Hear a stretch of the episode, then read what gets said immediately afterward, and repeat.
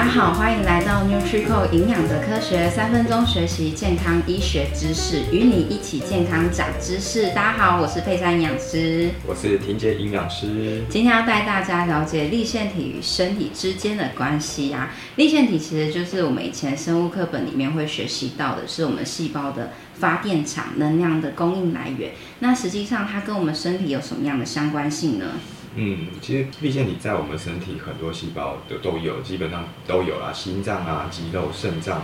肝脏这些，那唯独红血球里面没有。嗯，对，而且其实很神奇一件事，其实我们立腺体都是来自妈妈遗传给我们的。哦，所以立腺体是一个母系遗传。没错，对。然后其他功能就很像我们身体当中的一个电池，哦，它会帮我们呃吃进去的一些三大营养素啊，包含碳水化合物啊、蛋白质、脂质这些，好，然后经过一个化学过程，电子传递链这样的方式，制造一个能量，称为 ATP 的方式，供我们去使用，然后让我们可以做活动啊。好像可以这样讲话，对，是都是都是一样的。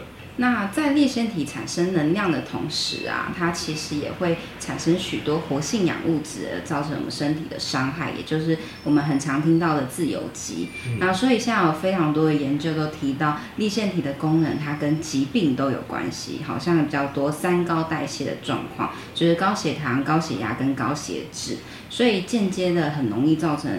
疲惫，或者是说代谢速率下降，所以保养立腺体呢是非常重要的事情。那我们在生活中可以怎么样做呢？好，其实很简单，就是刚才讲到好好吃饭这件事情，因为我们在能量的过程中需要各种营养素嘛，是，所以透过好好吃饭，然后摄取该摄取的营养素，其实就可以帮助我们维持它的一个发电功能。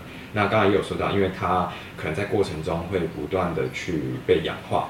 然后，所以那些物质反而会反过来攻击粒线体，所以这时候补充一些可以抗氧化的一些营养素就很重要，包含像维生素 Q10 啊、维生素 C、E、谷胱甘肽或者一些抗氧化的植化素都很重要。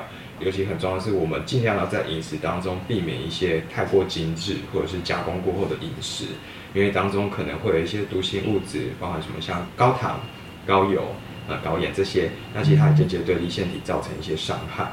是，所以我们今天跟大家介绍身体与立腺体之间的关系。立腺体呢，就是一个身体的电池，所以好好吃饭，然后减少这些高油、高盐、高脂肪的东西是非常重要。所以呢，是金锂电池还是快要没电的电池呢？记得都要补充能量自己哦。谢谢大家今天的收听，NutriCore 营养的科学，我们下次见。